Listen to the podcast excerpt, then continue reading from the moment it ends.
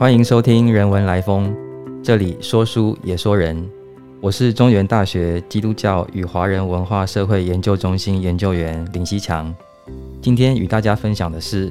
机器译者，顺者还是逆者？各位《人文来风》的听众好，我是林希强，很高兴也很荣幸有机会再次来到《人文来风》，与各位分享我的一德之语。今天的题目要讨论的这个主题，或许是每一位译者、每一位从事翻译研究的人都会被问到的问题，就是机器翻译能不能取代人工翻译？这一集的题目本身就是一个问句：机器译者顺者还是逆者？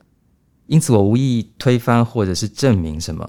只是希望提供一些在语言或是翻译上的例子。或许我们可以想一想，在人文学科里，特别是文学。人工智慧是不是就够了？在情感和品味上，是不是有人工插手甚至取代的可能？首先，我想先从浪漫诗人的争执谈起。什么是真正的语言？在浪漫时期，有两位英国诗坛的主角，他们是 Wordsworth 跟 Coleridge，华兹华斯与柯立芝。他们两个人曾经是很好的朋友，但他们后来闹翻了，他们分道扬镳。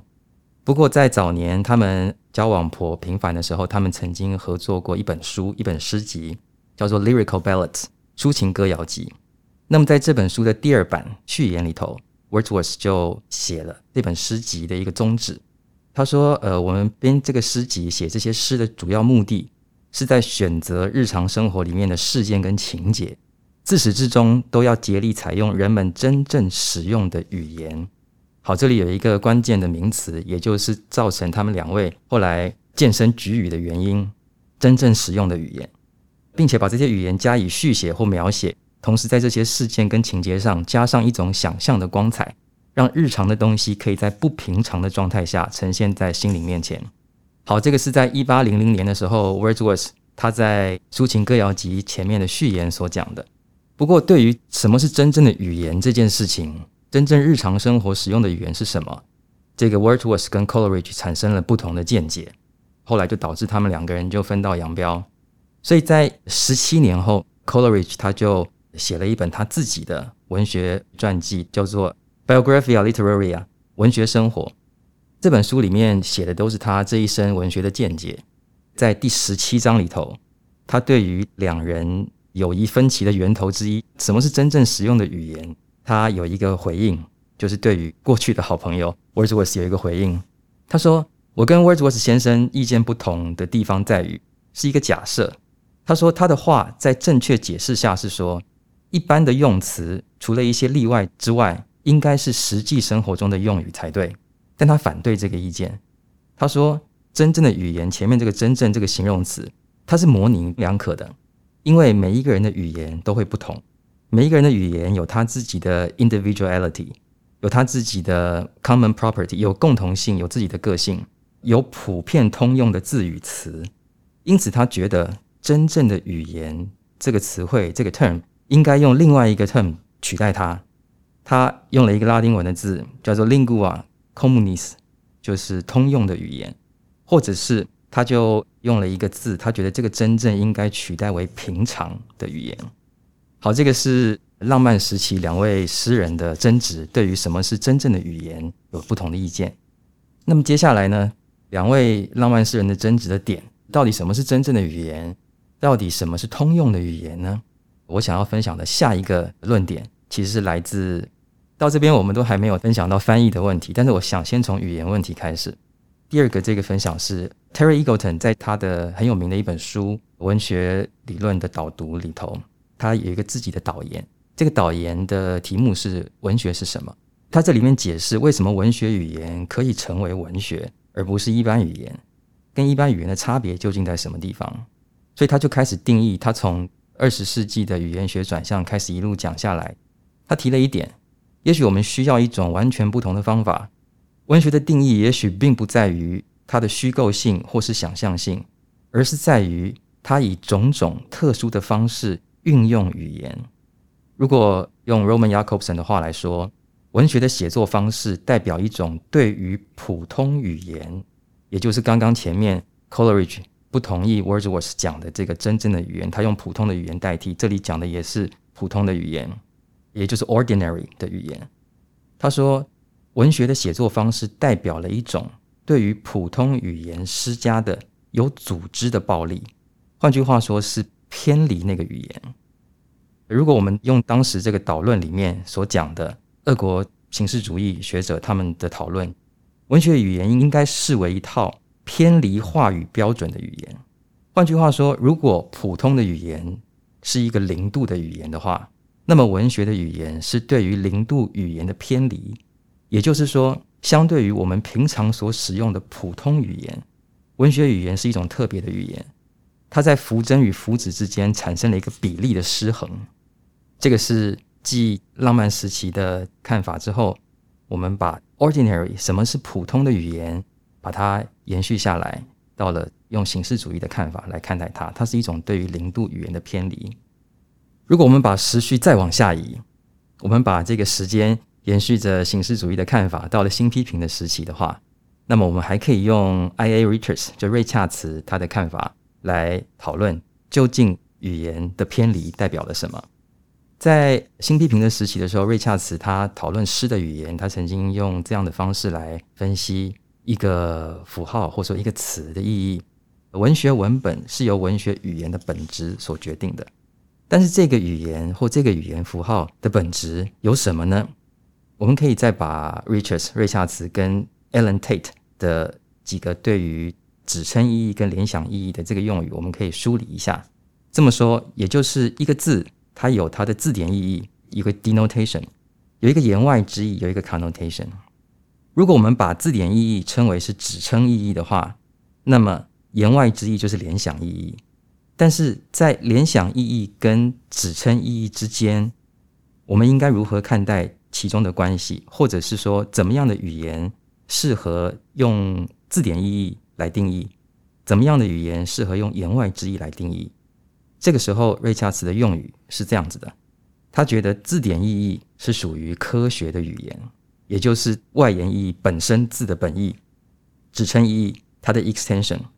但是诗的语言、文学的语言是 connotation，是内涵意义，是言外之意，是联想意义。所以这里产生了一个科学语言跟文学语言的区别。如果我们延续刚刚前面分享的，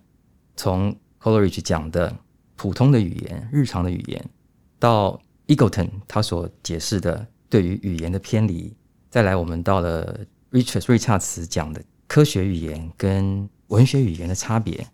我们从这边削回来看看翻译的语言，翻译的时候用的语言，或者是说对于普通语言、一般语言跟对于文学语言的翻译会产生什么不同的结果。好，我想各位可能都有一个经验，使用机器翻译会产生什么结果？跟每一位译者都会做过这个实验，人工的翻译跟机器的翻译到底会造成什么样的结果呢？这边我想先分享，有一句意大利谚语，在单德行老师的书《翻译与脉络》里面有非常多的讨论。译者其实是一个逆者，因为这里有两个点的讨论：翻译是从一个语言转换到另外一种语言。因此，翻译的译，它其实是一种逆，它把这个原来的语言破坏，转换到另外一种语言去。所以说，顺者就是一个逆者。但这里面顺跟逆的关系，或者顺跟逆的结果，顺跟逆的过程，我们可以看几个例子。那么接下来，我想分享一个很有趣的翻译的经验，不是我自己个人的翻译，而是我加入一个审定、审定一套书的这个过程的经验。那这个经验里头，我自己也发现一些例子，我们可以用来解释刚刚前面所讲的科学语言跟文学语言，或这个逆应该怎么看待它。这本书是唐奖二零二零年的得主王根武院士的自传。这个自传里头讲到他过去求学时期在英文系读书的时候，有一句话是这样子。我拿到的原稿这一段的脉络是王根武院士他说他过去在英文系读书的时候读了非常多的英文诗。我念一小段话，他说：“我发现自己生活在一个从现代诗歌的许多层次中挖掘出来的新世界。我觉得我可以凭着它逃出英语的大楼。”我审定到这一句话的时候，我直觉的认为这是一个错误的翻译，因为这里似乎没有任何脉络是逃出英语的大楼，但是实际上他用的字。是一个 English language edifice，edifice 本来是大楼没有错。如果我们放进去机器翻译里面，这句话就是这么译出来没有错。但是这一位译者，人工的译者，他也这么译了。可这句话显然是有错误的，因为并没有要逃出英语的大楼。但如果我们仔细看这个字的引申义的话，刚刚这个大楼是这个字的字典义，也就是它的科学语言的意思。但实际上，在整个的文脉的叙述里面，他要逃出的并不是英语的大楼，而是他借由学习英语有这样的现代语言，反而可以帮助他逃脱英语的知识框架、知识体系。所以，这个 edifice 它应该翻译成知识框架或是知识体系，而不是英语系的大楼。但是，我们如果放到机器翻译里面，它会给我们这样的结果，甚至是原来的译者也是这样子译。好，这里我们可以看出来。首先，这里产生了一个字面意义的偏离。这里的 edifice 并不是字面意思，而是引申意思。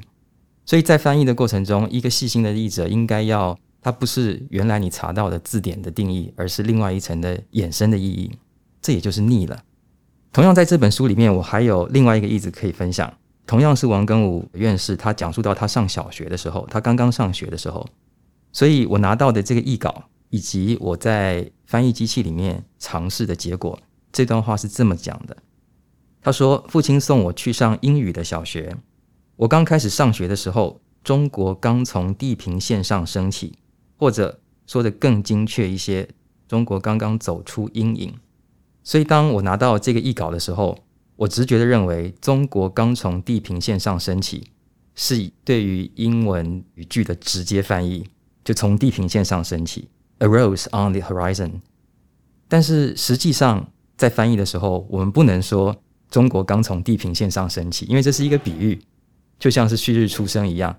所以正确的翻译应该是中国即将崭露头角，中国即将开始发展，即将开始崛起。可是我们放到机器翻译里头的时候，或者是我审定到的原来的这位译者，他给的例子其实是一个字面的翻译，他并没有译错，因为科学的语言来看的话。他把每一个字都讲出来了，然而实际上我们在叙述的时候，这样的句子应该要换成一个更合乎叙述的逻辑，或是更合乎讲故事的叙事方法的一个语言。这里也就是译者的逆。那么回到最初的这个问题，机器译者到底是顺者还是逆者？我想各位常常用的，如果有尝试过的翻译机器，通常是 Google Translate，或是另外有一个叫做 DeepL。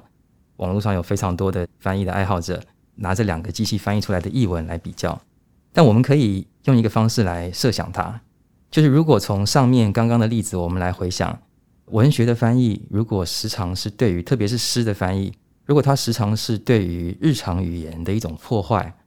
或者是对于科学语言之外的诗学语言的衍生义的翻译的话，究竟机器译者他的顺能不能达到一般？文学语言所需要的那一层逆的意思呢？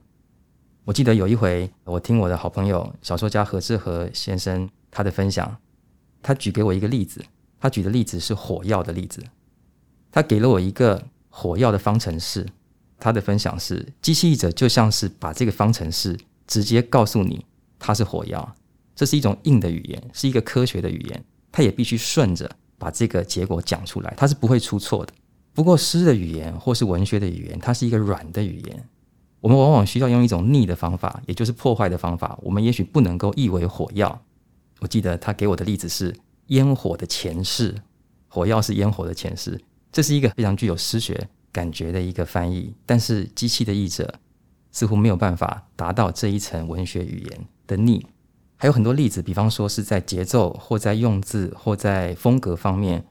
我觉得，也许就时间性来讲，在目前的翻译机器，它并不能达到一个很好的逆者的角色，它们也也许没有办法取代文学语言的这个逆。那么，以上是我个人对于译者跟逆者还有顺者中间的关系的分享。以上浅见不成敬意，谢谢各位，谢谢你的收听。如果喜欢我们的分享，邀请您按下订阅支持。如果对节目内容有任何想法，